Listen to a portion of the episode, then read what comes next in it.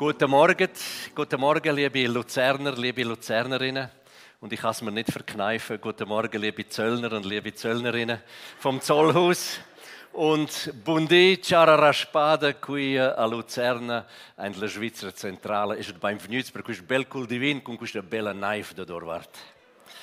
Voilà, das ein paar, ein paar kleine Worte in uh, Rätoromanisch, wo böse Zungen sagen, das tönt mehr nach Rätsel harmonisch als nach Rätoromanisch. Mein Gebet ist schon in Erfüllung gegangen. Als ich früher noch Pastor im Engadin war, habe ich immer gebetet, am Sonntagmorgen, zum Teil schon am Samstagabend, Herr, lass es morgen richtig Wüstwetter sein. Lass es richtig regnen und schneien, damit es keine Alternative gibt für die Leute, um in den Gottesdienst zu kommen. Und schau mal, wunderbar schönes Wetter da draußen. Es schneit, Halleluja. So gut. So gut, so gut. Wir leben ja in einer verrückten Zeit drin. Ich bin seit 18 Jahren beim AVC Aktion für verfolgte Christen und Notleidende. Und vor 18 Jahren haben wir eins bis zwei große Krisen im Jahr gehabt. Unterdessen seit zwei, drei Jahren haben wir fünf, sechs, sieben, acht große Krisen. Es ist wie wenn die Wehen stärker, intensiver und kürzer werden. Und umso wichtiger ist, dass wir uns an etwas festhalten, was unverrückbar ist, wo ein Schutz ist, wo das Fundament ist, wo Jesus selber ist, wo das Wort ist. Vor einiger Zeit bin ich am Morgen habe ich mir überlegt, was könnte ich machen? Ja, lass mich wieder mal eine Predigt hören. dann hat der Prediger erzählt und gesagt, äh, wissen ihr, dass Jesus schon im ganzen Alten Testament wie ein roter Faden durchgeht? Wissen wir ja alle, ist ja nichts Neues. Und dann sagt er, wissen ihr sogar, dass Jesus schon in den Namensregister drinnen ist. Und er hat gesagt, ja, das ist meistens das, was ich als ungeduldige Persönlichkeit überspringe und lese dann weiter, wenn die Namensregister fertig sind. Er sagt, im 1. Mose, im Genesis 5, offenbart sich schon Jesus im Wort. Dann denke ich, spannend. Und er sagt dann, aber leider habe ich keine Zeit, um auf das eingehen. Dann bin ich schauen, bin ich forschen, forschen, nicht forsten. Und effektiv, fantastisch, dort steht im Genesis Kapitel 5, Namensregister, wo auf Jesus herweisen. Da ist vom Adam dreht, vom Enosch, vom Kenan. Und ihr wisst, im Jüdischen schon all die Namen, wo man geht, wo man bekommt, alle Namen, die aus dem Judentum rauskommen, die haben ja eine tiefe Bedeutung. Und ich habe dann rausgegoogelt, was das bedeutet. Und Adam heißt der Mensch. Seth heißt gesetzt. Ernannt heißt Enosch, der Sterbliche. Dann heißt Kenan Sorge. Mahalalel heißt der Gesegnete Gottes. Jeret heißt herunterkommen. Henoch heißt um zu erklären. Dann heißt Methuselah, sein Tod wird bringen, Lamech zu verzweifeln. Noah Ruhe geben. Und dann tut man mal all die Namen hintereinander hersetzen. Und dann liest man Sätze wie das. Der Mensch wurde zur Sorge und sterblich ernannt. Doch der Gesegnete Gottes ist herabgekommen, um zu verkünden, dass sein Tod den Verzweifelten Ruhe bringen wird. Wow. Hey, Im ersten Buch von der Bibel drin ist Jesus mit drin. Gewaltig, ein bisschen versteckt, so dass man die Schatztruhe muss auftun und reingumpen. So. Früher, als ich Kind war, habe ich Dagobert gelesen, oder? Der kennt den Onkel Dagobert. Wenn er die Schatztruhe auftut und reingumpelt in den Tresor und schwimmt in den Gold Nuggets. Das ist die Bibel. Die Bibel ist die Schatztruhe, man muss auftun und eintauchen. Und da hat unerschöpfliche Schätze drin. Natürlich hat es meinen Geschmack, äh, mein Interesse geweckt. Dann denkt, ja, wenn das bei den anderen vielleicht Namensgebungen auch so ist, dann gehe ich mal schauen. Dann bin ich zu den zwölf äh, Söhne von Jakob gekommen, die Stämme von Israel. Das sind Namen Ruben, Simeon, Levi, Judah, Sebulon, Issachar, Dan, Gad, Asher, Naphtali, Josef, Benjamin. Und wenn du das googelst und hintereinander setzt in ihrer Bedeutung, dann heißt es, seht, ein Sohn. Gott hat gehört, er sendet den Treuen, lobt und preist, denn Gott ist Richter. Er kämpft für euch gibt günstige Führung. Der Gesegnete, ja, er arbeitet für einen Lohn und verweilt eine Weile bei euch und macht vergessen das Leid und bringt doppelte Frucht. Er, der Sohn der rechten Hand, er, der Sohn der Freude. Wow.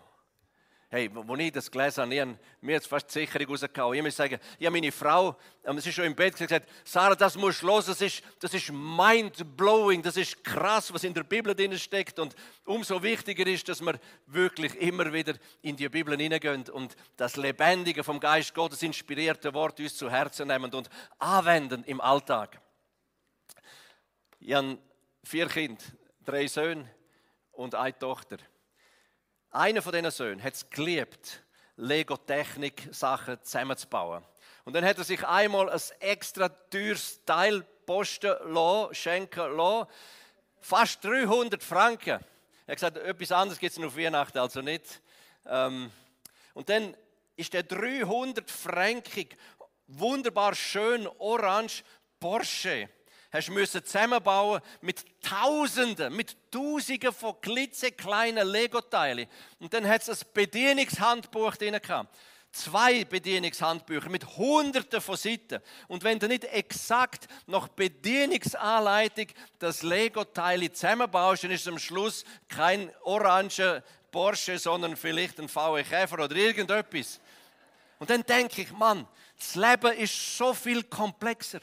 Das Leben Heute sowieso ist so viel herausfordernder, so viel komplexer, so viel schwieriger, dass wenn wir die Bedienungsanleitung, wo Gott uns gibt, wenn Gott uns den Kompass fürs Leben, den er uns gibt, wenn wir das nicht tagtäglich im Leben anwendet, wenn wir nicht bettend mit dem Wort Gottes durchs Leben gehen, wenn wir die Berge, wo sich uns in den Weg hineinstellen, nicht mit dem Wort Gottes angehen, versenken oder Spatenstich um Spatenstich abbauend, weil die Verheißungen da drin, die Wahrheiten dermaßen kraftvoll sind. Es hat ja über 4700 Wahrheiten und Verheißungen. Und in Markus 11 heißt Mensch, du Wiedergeborene, der, wo Christus im Herzen hat, glaub, glaub. Glaube heißt umklammern, festhalten, nicht mehr loslassen. Pistoio, altgriechisch. Wenn du im Herzen glaubst, mit dem Munde bekennst, dann kannst du sprechen zu dem Berg, zu der Not, zu den Herausforderungen vom Leben. Und sie werden sich versenken lassen. Es gibt keine größere Kraft auf der Welt, unter Himmel und Erde, wie Jesus, wie der Geist Gottes, wie der Vater, wie sein Wort. Und darum ist es so wichtig, dass wir Christen lernen, am Wort Gottes uns reinbeissen.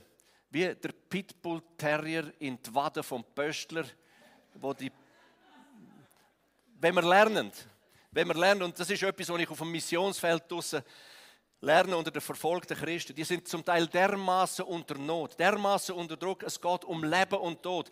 Wenn die, die wissen einen Bruchteil von dem, was unsere Sonntagsschulkind in der Sonntagsschule wissen. Zum Teil sind es nur ein Jahr, ein halbes Jahr, vielleicht ein bisschen länger im Glauben. Aber was sie gemacht haben, sie nehmen das Wort Gottes als Bedienungsanleitung fürs Leben. Sie beißen sich in Verheißungen fest. Sie rupfen an dem Wort, sie knüllen in das Wort hin und sagen, und es steht geschrieben in Matthäus 24, 24 Himmel und Erde vergönnt. Es gibt einmal einen Klapp von der Tasche und Himmel und Erde gibt es nicht mehr, aber deine Verheißungen, die bleiben bis in alle Ewigkeit. Und das ist das, was ich aus der verfolgten Kirche mitnehme. Die sind mir häufig ein so ein Beispiel in, ihrer, in, ihrer, in ihrem kindlichen Glauben, in ihrem festhebenden Wort. Und das möchte ich euch mitgeben.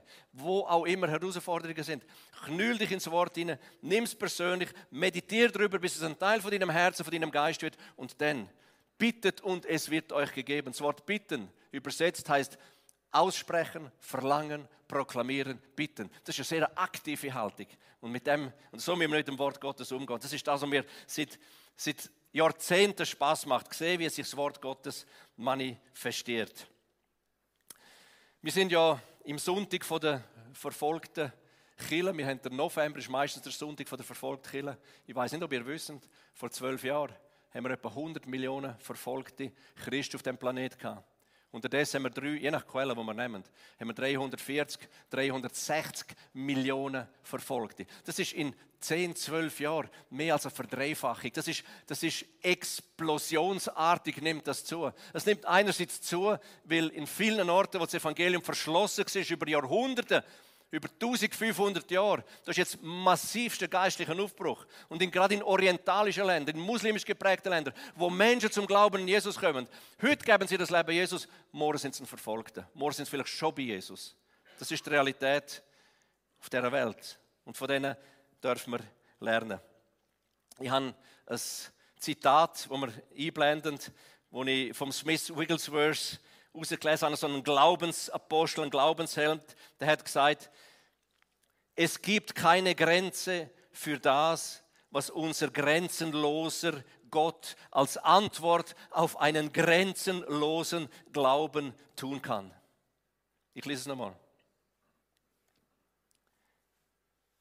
Es gibt keine Grenze für das, was unser grenzenloser Gott als Antwort auf einen grenzenlosen Glauben tun kann.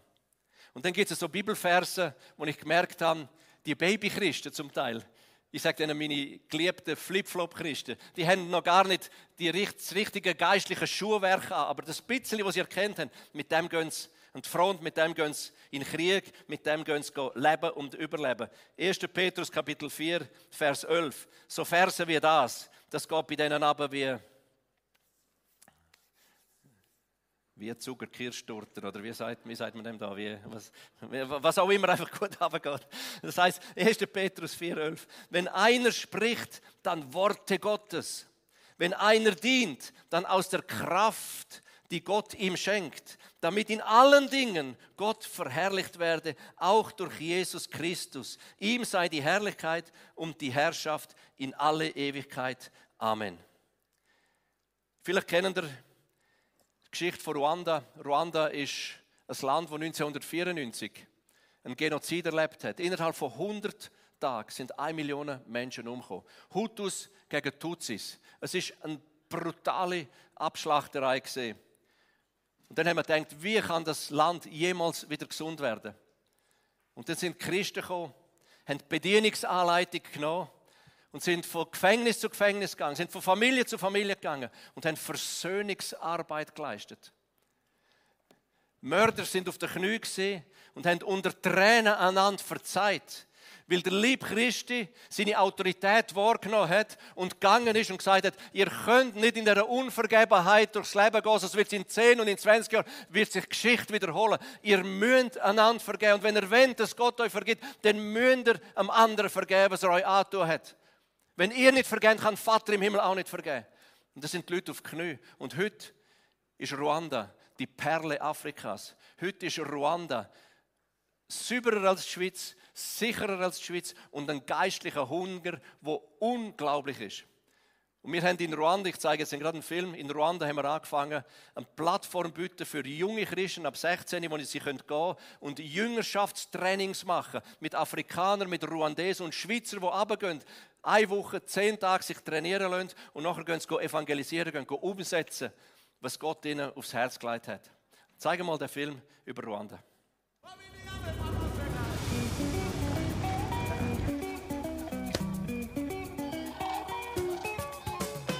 Welcome to Rwanda, my beautiful motherland, the cleanest and the safest African nation, the home to a thousand hills and the heart of Africa.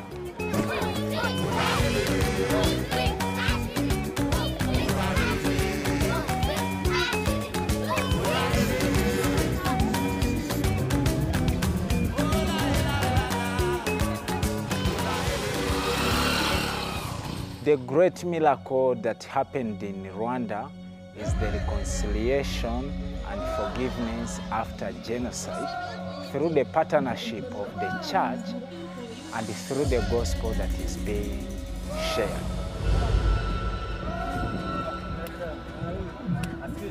There is a great spiritual hunger in this nation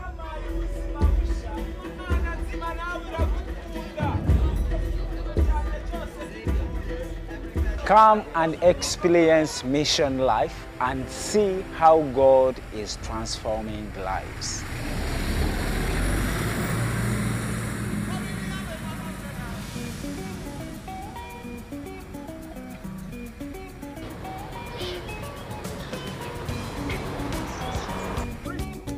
Just like Paul was called from Asia to Europe, we call you from Europe to Rwanda to come and serve with us.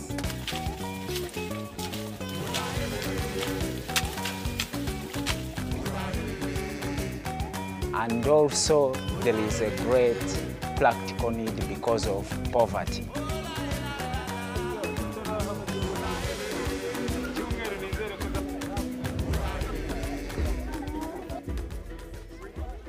I promise you, your life will never be the same.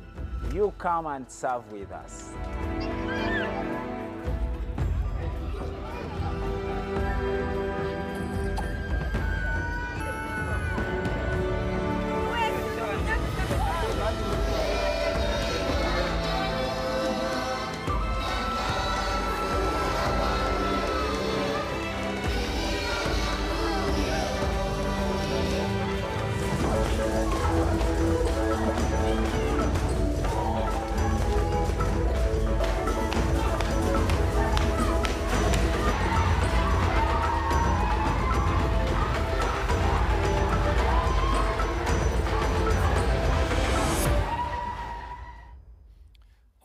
Herzlich eingeladen, mit uns auf Ruanda zu kommen. Wirklich die Perle Afrikas. Ab und zu fragen mich Leute, und das ist meine Erfahrung von den letzten 20 Jahren unter den Verfolgten unterwegs zu sein, wieso geht Erweckung und Verfolgung häufig Hand in Hand? Und es gibt einen Bibelvers, den ich euch vorlesen möchte, das ist auch 1. Petrus Kapitel 4, Vers 14. Denn es heißt, selig seid ihr, wenn sie euch um des Namens Christi willen beschimpfen. Denn der Geist der Herrlichkeit, der Geist Gottes ruht auf euch. Also überall, wo Druck ist dem Lieb Christi, da gesellt sich der Heilige Geist dazu. Und es kann uns nichts Besseres passieren, als wenn der Heilige Geist Ruhm nimmt. Das heißt im Hebräer Kapitel 1, seit Bibel oder seit ja, seit der Schreiber vom Hebräerbrief sagt, die Herrlichkeit, die exakte Herrlichkeit, die der Vater im Himmel hat, die hat er seinem Sohn Jesus anvertraut. Und in Johannes 17 heißt, die exakt seit Jesus, Jesus höchstpersönlich, die exakt selbe Herrlichkeit, wo der Daddy, wo Vater mir hat, die habe ich euch, den Gläubigen, anvertraut. Also die Herrlichkeit von Gott ist da, ist auf uns und sehr häufig eben, weil dann die Menschen unter Druck auf die Knie gehen und ein chinesischer Pastor haben wir gesagt, immer, wenn der gläubige Mensch mit den Knie den Boden berührt, dann kommt der Himmel in Bewegung. Dann gesellt sich der Geist Gottes dazu. Und das ist genau das, was wir wollen. Wir wollen sehen, dass der Geist Gottes Ruhm bekommt und dann seine Herrlichkeit hineinbricht in die größte Finsternis hinein. Es hat in der Bibel hat es so einen Glaubensheld, das ist der David. Äh, der hat so ein Gebet betet, weil er gewusst hat um die Herrlichkeit von Gott. Er ist als König gesalbt, noch nicht als König eingesetzt. Der Saul wollte einen Kopf kürzer machen mit Tausenden von Soldaten. Der David flüchtet ins Engedi, dort in eine Höhle rein und dann macht er so ein herzzerrissendes Gebet. Ach Herr, ach Herr, hat er gerufen.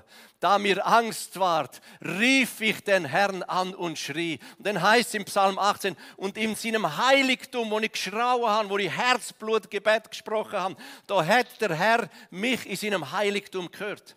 Also wenn du nicht bist sicher, ob dich Herr der Herr gehört in deinem Gebet oder so, dann, ich meine, er gehört ja deine Gedanken, das wissen wir alle. Aber wenn du nicht ganz sicher bist, schrei einfach mal, brülle mal eine Runde in den Himmel und dieses Gebet wird im Allerheiligsten bei Gott ankommen. Und schau, was die Reaktion von Gott ist. Es wird richtig dramatisch. Psalm 18, Vers 8. Da ging ein Grollen oder Hilfeschrei von David kommst. Da ging ein Grollen und Beben durch die Erde. Erdstöße erschütterten die Fundamente der Berge. Sie erzitterten und erbebten, denn der Herr geriet in Zorn. Über 200 Mal wird er zornig, aber nicht wegen uns Menschen, sondern wegen der Ungerechtigkeit, die bis zum Himmel schreit.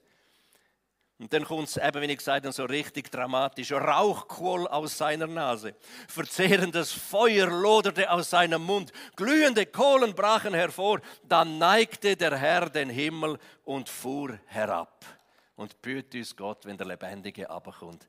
Also ich muss sagen, mehr Gläubige, wow, Halleluja, Vater, komm ab und besuch uns auch immer. Und darum ist unser Auftrag, was im 1. Timotheus Kapitel 2, Vers 3 steht. Das Erste und das Wichtigste, was ich Kirche aufrufen, ist bettend, damit Seelen errettet werden, Menschen zu Jesus Christus finden. Und dann darf der Daddy hoch, dann muss man keine Angst haben. Aber das ist das, was wir im Gebet erreichen wollen. Und ich habe mal in Engadin ein paar Mal so, so richtige, so David schreiende Gebet zum Himmel geschleudert, weil ich so etwas von verzweifelt bin. Ich weiß, wo, wo ich in Engadin bin und ich habe nichts anderes wollen, da hinter den sieben Bergen bei den sieben. Also ich habe dort gebetet und Gott schenkt mir Menschen, Herr, die kennen dich nicht, die sind, die sind jeder, jeder beruft sich auf die Landeskirche, aber die sind leer und, und sie wollen von dir nichts wissen. Jesus macht, dass sie zum Glauben kommen. Dann habe ich betet, Herr, was soll ich machen? Also den Eindruck gehabt, wie Gott sagt, du musst ein evangelistisches Team haben. Und ich denke, wie soll ich das auch organisieren? Dann bin ich drei Tage auf Italien gegangen, go fasten und go beten. Ich kann euch sagen, ich habe so richtige, in der Höhle, in der Höhle, in dem Grotto, wo ich bin, so richtige David-Gebet zum Himmel geschleudert und, und innigst gebetet. Drei Tage gefastet und betet und am dritten Tag sagt Jesus, Sascha Schlon, Epheser Kapitel 2, Vers 10 auf. Und ich lese Epheser 2,10. Wir sollen in der vorbereiteten Werk von Jesus Christus spazieren. Das ist ja so etwas von entspannend. Spazieren in der vorbereiteten Werk. Und ich sage, Jesus, ich verstehe nicht, was du mir sagen willst. Dann ich so den Eindruck, wenn er sagt, lies in der Evangelien. Ich schlage Matthäus auf und dann heißt es, wenn euch an Arbeiter im Erntefeld mangelt, dann bittet den Vater der Ernte um Erntearbeiter und er wird Erntearbeiter ins Erntefeld schicken. Und dann habe ich begriffen, hey, die sind ja irgendwie vorbereitet. Die, Gott hat sie vorbereitet. Und dann habe ich gelesen, er hat gesagt, und ich gebe dir zusätzlich Autorität und Vollmacht im Himmel zu lösen und auf Erde zu binden. Ich bin heimgefahren auf La Punta Chamoest, wo ich gewohnt habe, bin dort auf den Albula Pass rauf, für deutsche Touristen Abdullah Pass. Und auf dem Abdullah Pass habe ich eine Stunde lang in den Norden, Süden, Westen und Osten brüllt und gesagt, Jesus, Sie sind vorbereitet, das Team, das Evangelist, ich kenne Sie einfach noch nicht, aber ich befehle euch in Jesu Namen, kommen vom Norden, Süden, Westen und Osten in das Tal komme vom Berg oben runter. Eine Stunde später läutet mir ein Ehepaar von Zürich an und sagt, wir haben deine Telefonnummer bekommen von irgendjemandem. Wir sind in Flapund Chamuesch gezügelt und Gott hat uns aufs Herz gelegt, wir sollen Teil vom evangelistischen Team sein. Könnten wir uns vielleicht treffen?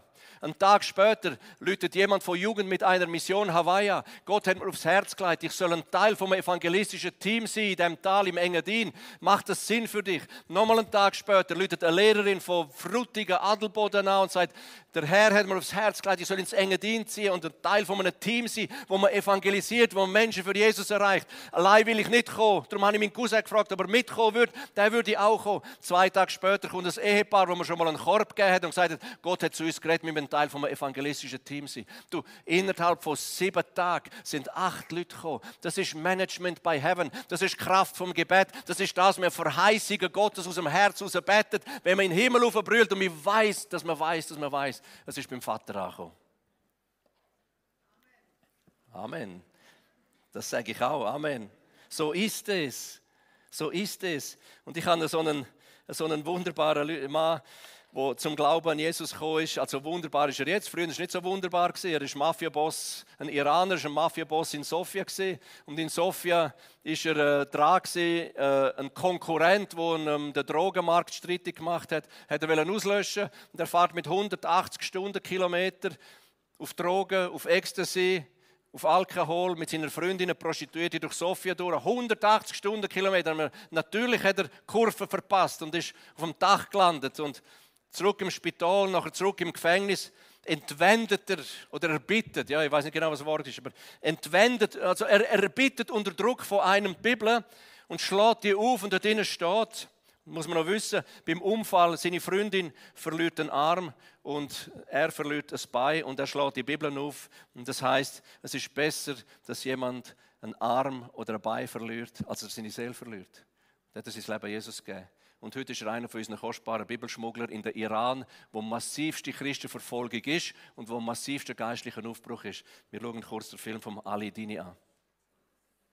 Im Iran herrscht das Gesetz des Korans. Wird ein Muslim Christ, kann er getötet werden.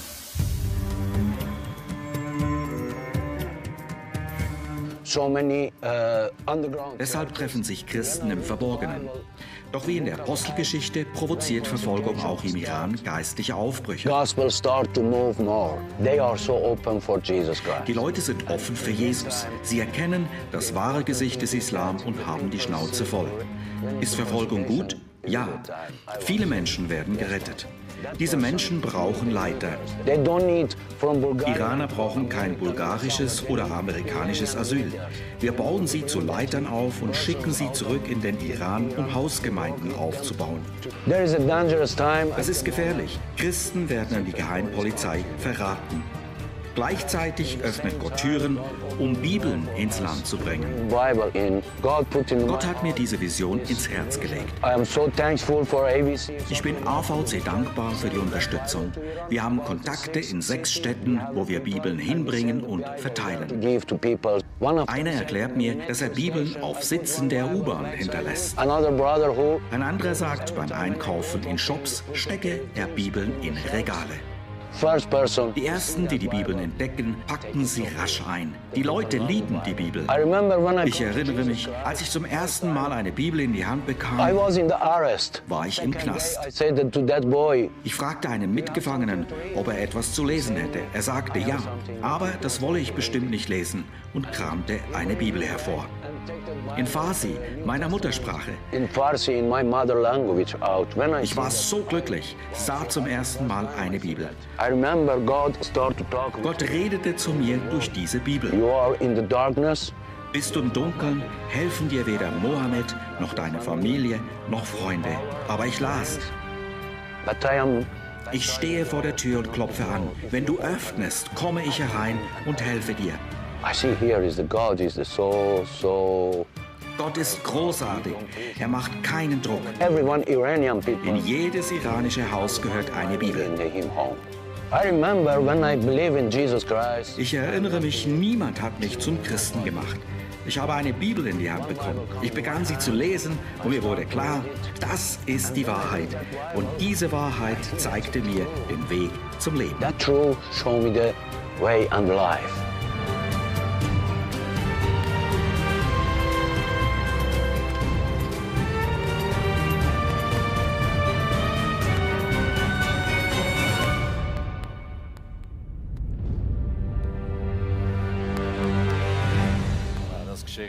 Ali Dini. Und bevor ich mit euch beten möchte, nachher, dass sich das Wort Gottes nochmal so richtig in unseren Herzen festkrallt, dass sich das Wort Gottes nochmal ein richtiges Revival in unserem Herzen erlebt, möchte ich euch einen letzten Film zeigen, vom Täter zum Wohltäter. Ein Mann, der früher eine Bank ausgeraubt hat und die Kraft vom Evangelium ist reingefräst in sein Leben, wie der TGW in der Zürich HB rein und hat sein Leben auf den Kopf gestellt.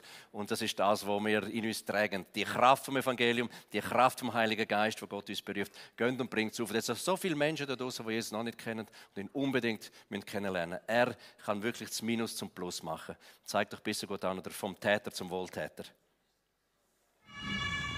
Eines Tages habe ich gedacht, ich muss hier weg, ich muss abhauen, weil ich habe gedacht, die Polizei kommt und sucht mich.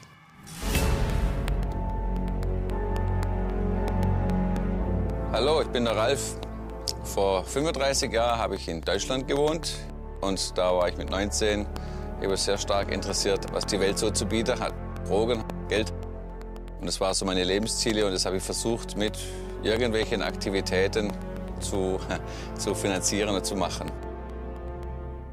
Es ging auch eine Weile gut, aber irgendwie bin ich dann doch auf den schiefe Weg gekommen mit Drogen und Gewalt. Und es war dann, dann doch alles schwieriger als gedacht. Und eines Tages habe ich gedacht, ich muss hier weg, ich muss abhauen, weil ich habe gedacht, die Polizei kommt und sucht mich. Und dann bin ich nach Schweden. In Schweden habe ich alles Mögliche versucht, bin ich durchgekommen. Und zum Schluss wollte ich eigentlich nur noch sterben. Und das hat auch nicht so richtig geklappt, weil der Ast ist abgebrochen, an dem das Seil hing, an dem ich hing. Und dann ging ich nach Stockholm auf die Straße und habe da einfach so als Penner gelebt für eine Weile. Und da kam immer ein Chinese am Straßenrand vorbei und habe ich nach Gott gefragt. Und nachdem ich so viele Sachen schon ausprobiert habe in meinem Leben, habe ich gedacht, das kann ja nicht schaden, vielleicht probier's ja mal. Auf jeden Fall hat mich dann dieser Chinese in Stockholm eingeladen zu sich nach Hause und ich konnte mich mal wieder warm duschen, äh, meine Kleidung waschen, was Warmes essen, im Warmen schlafen mit einer Bettdecke und war eigentlich sehr angenehm. Und ich habe erst gedacht, den kann ich noch ausrauben. Aber aus einem Tag wurden zwei, aus zwei drei. Und abends gab es dann immer noch so biblische Gespräche, Gespräche über Gott und das Leben. Und das war mal alles sehr suspekt. Aber ich habe gedacht, ja, ich habe jetzt schon alles probiert in meinem Leben. Kann ich es ja noch mal probieren. Und eines Tages dann habe ich dann festgestellt, ja, ich kann es ja mal mit dem Jesus probieren. Und bin dann meinen Frieden gefunden mit Gott. Und der konnte ich nachts gut schlafen und habe einfach ein, ein ganz anderes Frieden in meinem Herzen, in meiner Seele. ist ganz anders seit dem Tag. Und das war ein wunderbares Erlebnis. Und danach haben sie dann gesagt in der Gemeinde in Schweden, ich soll mich da stellen in Deutschland. Das habe ich auch gemacht. Bloß es lag gar nichts gegen mich vor. Zwar waren meine Freunde da im Konflikt mit dem Gesetz, aber mein Name kam nie vor. Und so bin ich wieder zurück nach Schweden und habe mein neues Leben begonnen. Und von Schweden aus ging es dann nach Thailand. Und da war ich die ersten vier Jahre als Freiwilliger unterwegs in einem Kinderheim, in einem Armenviertel. Und eine der Lehrerinnen von diesem Kindergarten war besonders hübsch und die hat mir immer Mangos gebracht mit der bin ich heute noch verheiratet. Als Familie kann man nicht nur von, von Luft und Liebe leben. Und so musste ich halt anfangen arbeiten, habe auch eine Handelsfirma aufgemacht, wo ich Maschinen kaufe aus Deutschland, wieder verkaufe.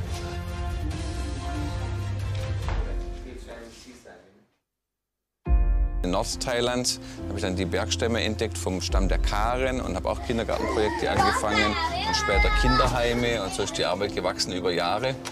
Und mittlerweile haben wir jetzt eine ordentliche registrierte Stiftung.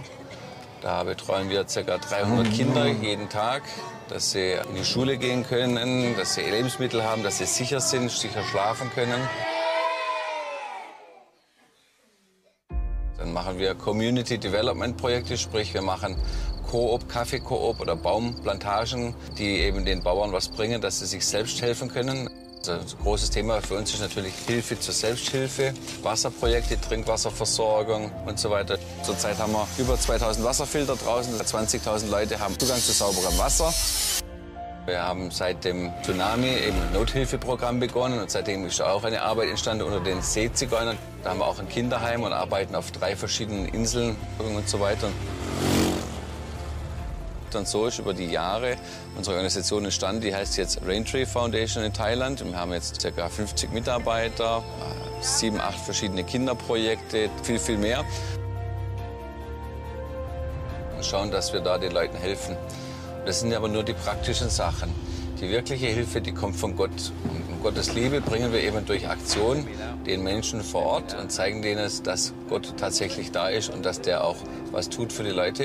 Und das machen wir immer in Zusammenarbeit mit lokale Gemeinde, mit lokale Pfarrer. Und die Leute können sich da entscheiden, äh, wie sie weitermachen wollen in ihrem Leben. Auf dem alten Weg oder auf dem neuen Weg. So wie ich mich entschieden habe, meinen neuen Weg zu gehen. Lass uns doch zum Gebet aufstehen und schließen, bevor die Band loslässt. Vater, wir danken dir für die Kraft von deinem Wort, die Kraft vom Evangelium, wo fähig ist, Mörder und Dieben und Bankräuber und ganz normale Menschen wie uns aus dem Minus zum Plus rauszureißen. Herr, ich danke dir, dass dieses Evangelium dermaßen Kraft hat und uns offenbart, dass du mit jedem Mensch einen Plan hast, dass du willst, dass wir Werkzeuge in deiner Hand werden, dass du willst, dass wir die Herrlichkeit Gottes Träger sind und den Menschen, die Hoffnung verloren haben, die Perspektive verloren haben, dass wir die Leuchttürme sind, wo im Finster, im Herausfordernden, im Sturm von der Zeit den Menschen Hoffnung geben, den Menschen Frieden geben und dass wir lebendige Träger vom Wort Gottes sind, dass wir so Gefäße sind, wo dieses Wort nicht nur im Kopf herumtragen, aber im Herzen und von Herzen praktisch im Alltag ausleben. Und ich danke dir, Jesus, wenn es Zuschauer gibt oder Menschen dort drinnen sind, die dich noch nicht persönlich kennen, dass sie sagen, Jesus, sei du der Herr, sei du der Gott von meinem Leben. Komm du mein Herz. Vergib mir, was schief gegangen ist. Wäsch mich rein mit dem Blut, das du vergossen hast auf Golgatha. Füll mich mit der Kraft vom Heiligen Geist. Schreib meinen Namen ins Buch vom Leben ein und gebrauch mich genau so, wie du die Menschen gebrauchst, die in diesem Film gezeigt worden sind. Herr, ich will leben, dass du verherrlicht wirst. In Jesu Namen. Amen. Amen. Und Amen und einen schönen Sonntag miteinander. Ich habe hier unten Reports zum Mitnehmen. Wenn jemand sich einem Gebet anschließen will, wo jeder Montag verschickt wird, wo 3000 Leute im Bett sind, könnt ihr euch dort unten einschreiben. Und das sind Teil von einer Gebetscommunity, die Berge versetzt. Schönen Sonntag.